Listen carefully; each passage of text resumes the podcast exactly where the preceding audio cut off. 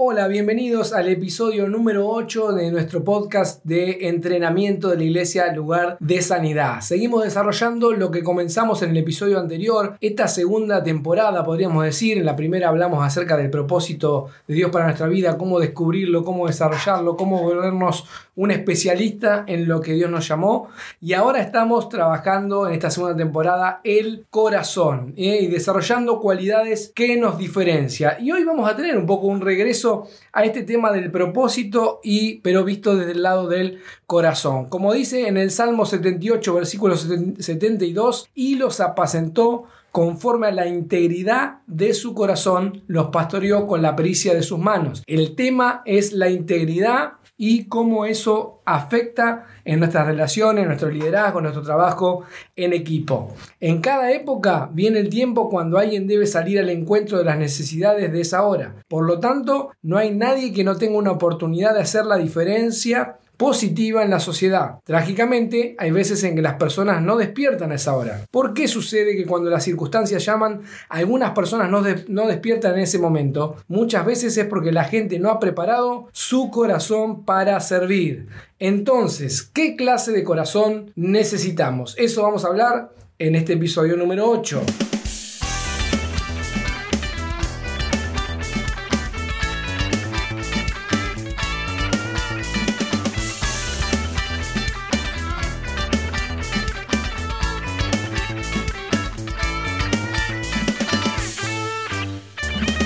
Así que aquí estamos en el episodio número 8 y digo aquí estamos porque no estoy solo. Una vez más, como en el episodio anterior, estoy con el pastor Oscar. ¿Cómo estás? Hola Luciano, hola a todos los que escuchan. Un gusto realmente y un privilegio que me hayas invitado para compartir estos conceptos que son tan importantes para el liderazgo y para el funcionamiento de nuestros dones, de la iglesia en general. Así es, nos gusta poder entrenarnos, poder seguir capacitando y yo felicito a todas las personas que, que están escuchando este podcast porque ya el hecho de estar escuchando demuestra esas ganas de seguir creciendo y desarrollándose. Y lo bueno de los podcasts, hemos hablado con el pastor Oscar muchas veces, es que uno lo puede escuchar mientras está haciendo una caminata, mientras hace ejercicio, mientras está cocinando, mientras va en el auto. O sea, eso es lo bueno de, esto, de este formato, ¿no? Sí, y es especial para cuando uno está trabajando y en vez de poner alguna otra cosa... Sí, la radio. la radio, este, escuchar esto. Y eh, siempre digo que bueno, es bueno volver a escucharlos varias veces. Últimamente me está pasando esto, no sé si por la edad, por lo que sea, pero me gusta escuchar tres o cuatro veces aquella cosa que me interesan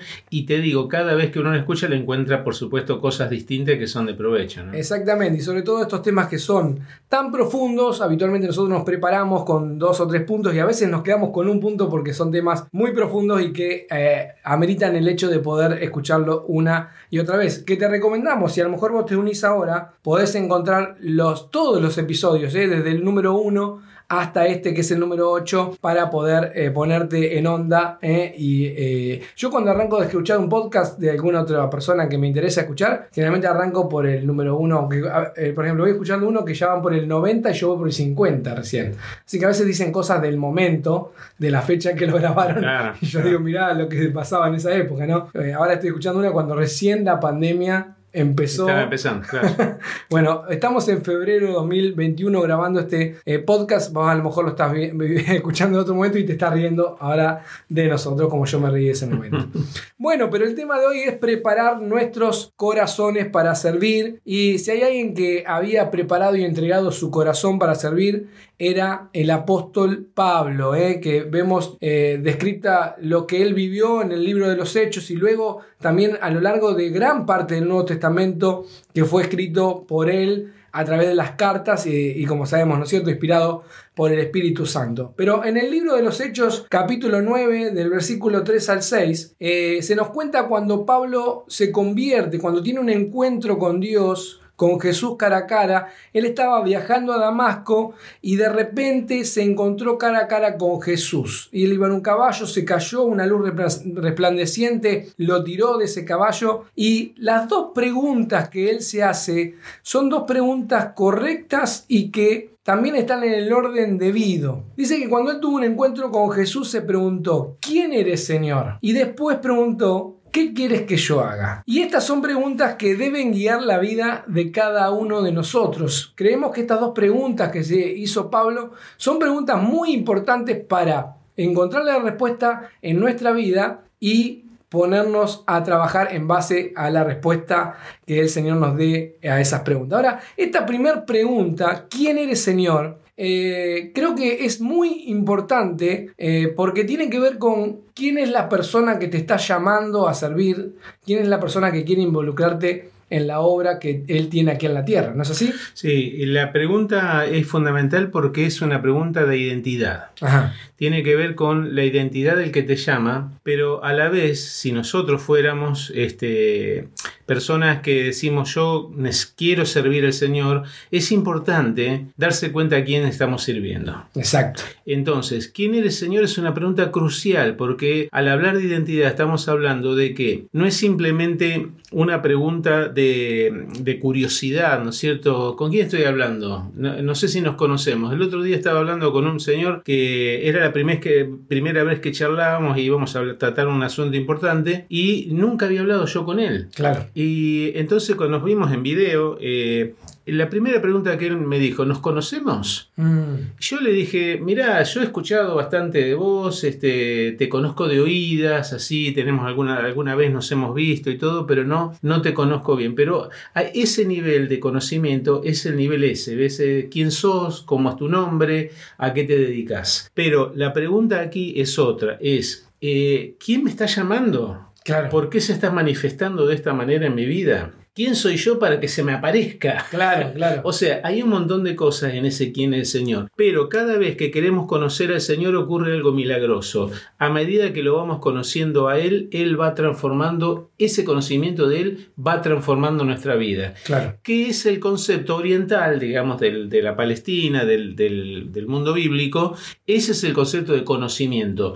Yo conozco cuando yo tengo intimidad. Ajá. Entonces, me acerco a una persona, eh, tengo intimidad con la persona y me dejo transformar por una persona que en este caso es la persona del Señor. Claro, ahí la pregunta de Pablo no era, como vos decías bien, simplemente curiosidad de saber el nombre de la persona que se le estaba apareciendo o de la entidad, porque fue como una luz ahí que lo volteó, sino más bien él quería conocer a la persona en este sentido que vos eh, estás mencionando ahora, más el sentido oriental de la palabra, ¿no? Conocer como esa experiencia. Siempre recuerdo un excelente libro, más que libro manual, que, es eh, el escrito por Henry Blackaby, Mi experiencia con Dios, un, tremendo, bestseller a nivel mundial y, muy buen libro, recomendable, que eh, nos enseña en parte justamente, eh, haciéndole honor al nombre, que a Dios se lo conoce por experiencia. Acá lo que Pablo tuvo es una experiencia con Dios y también esa experiencia le cambió la vida. Y si uno ve a lo largo de las escrituras, estamos tomando el ejemplo de Pablo, pero podríamos tomar el ejemplo que usa Henry Blackaby, que es el de Moisés. Cuando alguien tiene un encuentro con Dios, ¿eh? cuando alguien conoce a Dios, y, Dios se le, se le, revela porque si no no podemos nosotros por nosotros mismos alcanzarlo, a, conocerlo, pero Dios muestra algo a una persona de él, entonces esa persona tiene una experiencia, lo conoce y la vida le cambia completamente a partir de ese momento. Exactamente. Eh, siempre las revelaciones de Dios son una invitación. Por eso acá la segunda pregunta es tan importante porque es el qué quieres que yo haga.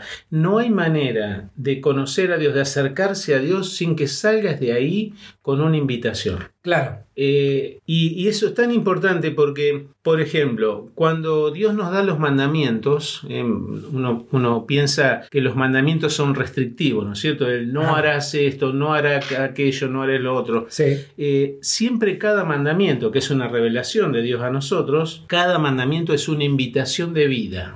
Claro. Es una invitación a mostrar en nuestras vidas el carácter de Dios. Claro. Cuando Dios nos dice no matarás, no es una restricción a no enojarte tanto como para asesinar a una persona, sino es una invitación a la vida, es una invitación a decir los, mis hijos no llegan hasta, hasta ese punto. Claro. Eh, no se pone el sol sobre su enojo. A veces es un mandamiento, pero siempre es una invitación a vida. ¿eh? Exacto. Eh, entonces, eh, eh, ¿qué quieres que haga? Es justamente lo que sigue al conocimiento, porque siempre que estás en la presencia de Dios, no salís de ahí sin haber experimentado una invitación de Dios hacia lo que Él quiere hacer con, tu vida. Está bueno en esto de preparar nuestro corazón y, retomando un poquito el tema del propósito que trabajamos en los primeros episodios, eh, no poner el, caballo detrás del carro, como se dice habitualmente, ¿no? el tema del propósito fue muy, muy desarrollado y hay muchos libros y, muchos de ellos son muy recomendables. Eh, en la iglesia yo creo que mucho tiempo se pensó que las personas que tenían un llamado son aquellas que podían tener una tarea relacionada con lo eclesial, eh, que puede ser un llamado a ser pastor, misionero, evangelista y hasta ahí, digamos, ya después como que... O tenías que ser músico, no había... Después había también la posibilidad de, de, decir, pero ya pensar que alguien puede tener un llamado, supongamos, hay gente que trabajaba con los niños, pero no lo veía como un llamado de parte de Dios. Es como que lo veía que ayudaba en ese área.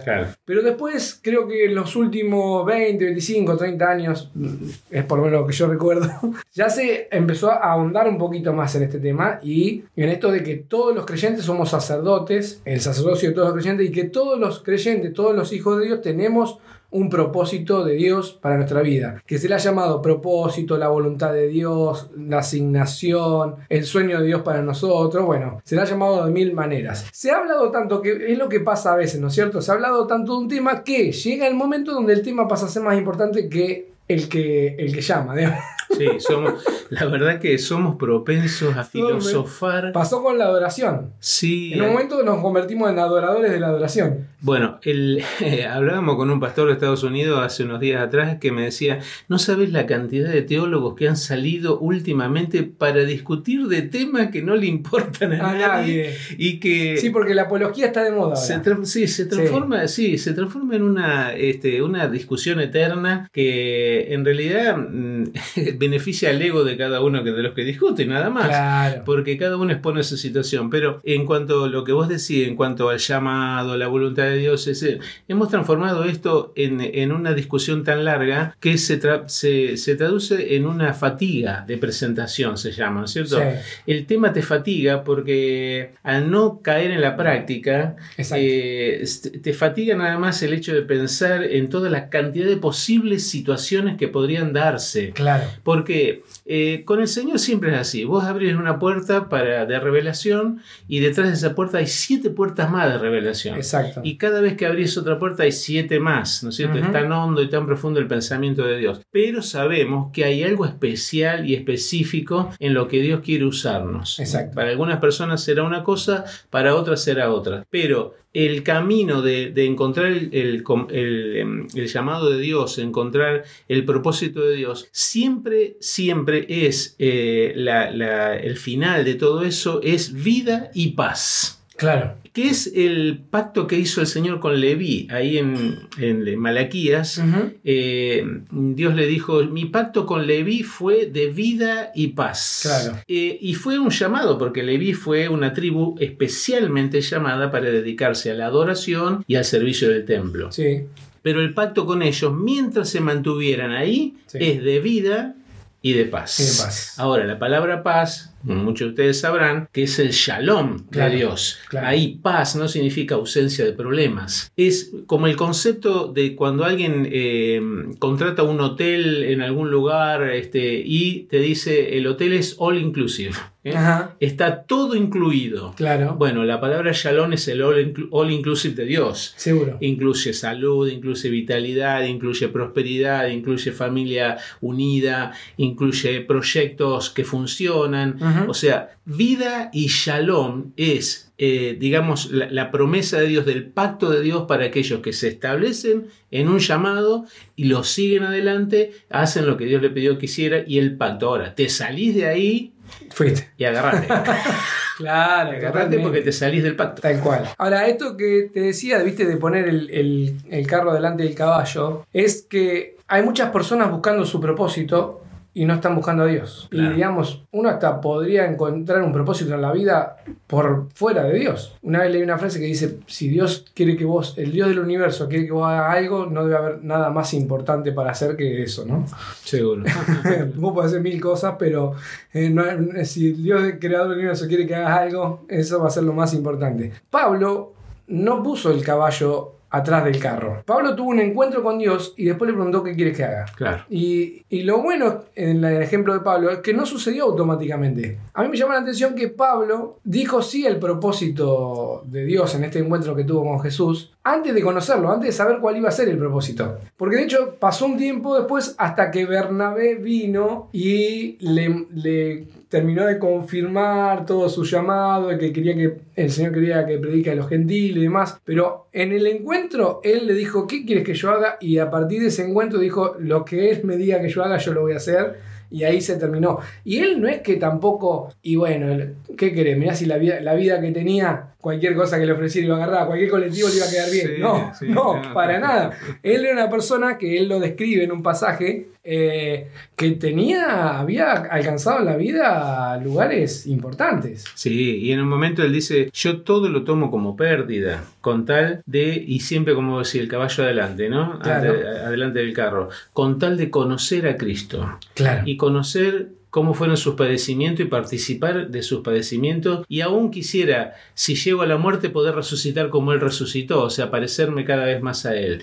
O sea, un 100%, Un una entrega 100%. total. Pero sabés que cuando Él termina de tener este encuentro dramático con Jesús en el camino a Damasco, Sí. unos días después, él se instala en un lugar, lo llevan porque quedó ciego, eh, lo llevan a un lugar y Dios le habla a otro personaje que es Ananías. Ananías, yo dije Bernabé, le, le de personaje. Ah, Ananías. Porque Pero Bernabé después fue su compañero, su de, compañero. de ministerio. sí. Pero eh, Ananías se encuentra con él y, o sea, el Señor le habla a Ananías y dice, ve y eh, ora por Pablo para Sí. que reciba la vista. Sí. Ananías no quiere saber nada porque tenía noticias de, de Pablo, de Saulo en ese momento, Andaba matando que cristianos. mataba cristianos. Claro. Y, y el Señor le dice, ve porque instrumento escogido me es este, para llevar mi palabra ante los reyes, ante todas las autoridades del mundo. Sí. Cuando eh, Pablo recibe a Ananías, ¿no es cierto? Le dice esta misma palabra, ¿qué quieres que haga? ¿Qué, Claro. qué tengo que hacer? Tengo que hacer, sí, sí, sí. O sea, fíjate qué importante es esto, que es un, un- un principio de la Biblia que es importantísimo, que es, Señor, ¿qué quieres que haga? Y el Señor te manda a ponerte bajo autoridad de alguien. Claro, tal cual. Sí. Él se puso bajo la autoridad de un hermanito, eh, entre comillas lo digo, un hermanito cualquiera, Sí. ¿me entendés? Que con una comisión de Dios le dijo, vengo comisionado por Dios para devolverte la vista y él se pu- puso bajo la autoridad de Ananías. Claro, tal cual. Esto es, es tremendo porque a eso te lleva el Señor. Primero a conocerlo, a conocer el llamado. Segundo, a ser humilde para ponerte bajo autoridad de alguien, de un mentor, de alguien que te guíe, que te ayude a ir adelante. ¿no? Y parece ser que esta preparación de Pablo fue por un tiempo, hasta que uno, lo, lo- lo que tiene de, siempre eh, me recomendaron cuando uno lee la Biblia, ponerse un poco en contexto, porque si no, a veces uno pasa una página y pasaron, en esa página que doblaste pasaron años. Sí. Y, y- y Pablo estuvo así. eh, él luego estuvo ahí en Antioquía un tiempo largo y en un momento dice que estando en Antioquía le pareció bien a, a la iglesia de Antioquía, a los ancianos, em, eh, separar a, a Pablo y Bernabé para la obra del ministerio y ellos comenzaron ahí a cumplir en la práctica lo que ya habían decidido en su corazón, que es lo que estamos hablando ahora. Claro. Eh, y esto por ahí es lo que, lo que podemos recomendar a través de este episodio, ¿no? Hoy. No arranca tu propósito en el momento que vos estás en la acción. Para Pablo, desde que tuvo un encuentro con Dios hasta que estuvo en acción, pasó un tiempo largo, unos años. Arranca tu propósito en tu interior, en tu corazón, cuando vos le decís a, a Jesús qué quieres que yo haga y lo que vos sumas ahora también te pones bajo autoridad de alguien, de un mentor o de mentores, de los ancianos de Antioquía también, luego de Bernabé, que fue uno de los pocos que también se animó a acercarse a Pablo, para, para dejarte formar, ya estás en, trabajando en el propósito y en un momento vas a estar en la plena acción de lo que Dios quiere para tu vida. Sí. Eh, se dice que él estuvo, Pablo, más o menos unos 14 años antes de... Wow, pensar en 14 años Eh, para sí, nosotros es sí, como... Pero fíjate qué importante que es la época en la que él fue llamado, que es tan distinta de la nuestra. ¿Por Sí. qué? Porque en nuestra época nosotros tenemos tantas distracciones, tantas Claro. distracciones. Hay tantas cosas que requieren nuestra atención y compiten por nuestra atención. Llámese todo lo virtual, todo lo, lo- lo que es el celular, la tablet, la compu y todo lo demás a los cuales muchas veces se le dedica tiempo y uno piensa que le está dedicando tiempo al Señor. Claro. Ahora, si nos ponemos en aquella época donde nada es, de eso existía, donde para comunicarte con alguien de lejos tardabas meses para recibir una respuesta, un mes o dos para que llegue tu carta claro. y otro mes o dos para que ten- tengas una respuesta, Claro. imaginemos el ritmo de la sociedad de aquel tiempo. Entonces Pablo tenía todo ese tiempo para estar con el Señor, donde recibió las revelaciones más grandes que puede haber recibido un ser humano, hasta tal punto, dice la Biblia, que Dios lo llevó hasta el tercer cielo para Sí. mostrarle cosas que dice, yo no puedo contar lo que vi porque me prohibieron contar Claro, lo que vi. claro, claro. 14 años. A ese nivel, Claro. trajeron a otra persona a la luz para eh, tener el ministerio. Ahora, ¿hay que pasar 14 años? No, No. no, creo que sea así. Creo que sí es necesario estar con el Señor, sí es necesario beber de la fuente. Y a muchos, Luciano, le pasa que eh, se ponen las pilas. Algunos Claro. dicen, no, me voy a poner las pilas. Eh, Esa frase que usamos, sí. Esa frase, necesito como que están unas semanas, dos semanas, hasta tres semanas prendido leyendo la Biblia, en oración y todo, pero después empiezan a aflojar eso y no tienen disciplina, son de corta duración. Bueno, ¿qué pasa con eso? Te entra la culpa. Claro. Y eso es lo que quiere el enemigo. No, no ves, yo no sirvo para esto. Vuelve otra vez el ciclo, me pongo las pilas Claro. y arranco otra vez. No, falta disciplina. Creo que es importantísimo sacar las distracciones, eh, establecer una disciplina y un hábito de encontrarse con el Señor todos los días de tal manera que puedas beber de la fuente todos los días y cada día decirle, Señor, ¿qué quieres que haga? Exactamente. Pero ese va a ser el tema del próximo episodio. Ups. Porque en el próximo episodio vamos a trabajar el tema del carácter. Oh, Porque como que eh, una característica de nuestro corazón. Cuando hablamos de corazón, nosotros a veces aclaramos, lo hacemos en el sentido bíblico de la palabra que tiene que ver con nuestro ser interior, que incluye las emociones, el intelecto, la voluntad, todo lo que uno, digamos, es interiormente. Entonces, el corazón representa todo eso y dentro de eso, una de las cosas que tenemos que preparar es nuestro carácter. No el carácter al sentido, como por ejemplo, yo mi maestra de segundo grado tenía un carácter. ¿Qué queríamos decir? Que tenía un carácter podrido. Sí, feo.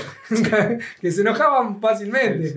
No, no, el carácter. mal de- carácter. o sea. Claro, de las, lo que decía recién, las convicciones, la disciplina. Bueno, todo eso lo vamos a desarrollar en el próximo episodio, pero en el episodio de hoy queríamos dejarte esto, eh, que tiene que ver con que la persona que Dios usa tiene un corazón predispuesto a conocerlo, a experimentar algo con él y a decirle qué quieres que yo haga. Pablo eh, eh, cierra en Filipenses eh, todo esto que dice que, él tuvo todo lo que era su vida anterior a, esta experiencia con Dios, lo obtiene por basura, para ganar a Cristo, bueno, y lo que decía recién Pastor, de, hasta llegar a ser igual a Él en los padecimientos y, y si posible morir como Él y resucitar como Él también. Y remata toda esta frase que les animo a leer ahí en Filipenses 3, o todos Filipenses, ya que estamos. Sí, sí. Es cortito, pero Sí, sí. Eh, diciendo, una cosa hago, olvidando ciertamente lo que queda atrás y extendiéndome a lo que está delante, prosigo a la meta, al premio del supremo llamamiento de Dios en Cristo Jesús, ¿eh? que puede representar justamente esa palabra, llamamiento, el propósito que Dios tiene para la vida de una persona. Muy, muy importante eh, eh, esto que decía el apóstol, ¿no es cierto? Olvidando lo que queda atrás, lo tengo por basura significa en ese contexto, ¿no es cierto? La palabra basura no significa desperdicio, todo lo que era atrás no era un desperdicio para él, sino que había terminado su época. Claro, Basura en ese momento significa terminó ese tiempo y ahora estoy en un tiempo nuevo. exacto. Eso es lo que Dios quiere hacer con nosotros, que nosotros entendamos que es un Dios de oportunidades. El tiempo de la indisciplina, el tiempo de la nebulosa, de no saber mi propósito, el tiempo de andar a tientas, ¿no es cierto? De probar una cosa, probar otra, eh, andar de acá para allá, escuchar a un pastor, escuchar otro, ¿no es cierto? Y tener la cabeza llena de todas estas cosas no son más que distracciones Ujú. que nos llevan a, a no entender nuestro propósito. Pero sí hay un propósito, así que todo lo anterior hay que dejarlo atrás y eh, ponerse en las manos de Dios para lo que viene. Así es, muy bien. Qué buen tema este de preparar nuestro corazón para poder servir a Dios con todo. La verdad que te felicitamos porque escuchando este podcast, eso lo estás haciendo, estás preparando tu corazón y te animamos a que ahora pongas en práctica todo lo que estuvimos hablando recién y empieces a tener una relación con Dios, un encuentro personal con Él todos los días. Sabemos nosotros en nuestra experiencia pastoral que una de las cosas que hace crecer más la fe de una persona es, es, tener una relación fluida con Dios. No, no se crece la fe tanto estudiando eh, cursos o, no sé, eh, de otras maneras así como nosotros a veces pensamos que podría ser, como teniendo un buen tiempo todos los días para pasar con el Señor, hablar con Él, orar, eh, leer su palabra, dejarse hablar por Dios. Bueno, es, es algo que te va a hacer crecer y que en el proceso vas a encontrar ese qué quieres que yo haga que también hizo eh, esa pregunta que también hizo Pablo. Así que bueno, te agradecemos por escuchar este episodio. Nos reencontramos en el próximo episodio para hablar de carácter. Gracias, Pastor Oscar. Chao, gracias. Gracias, saludo a todos. Adiós.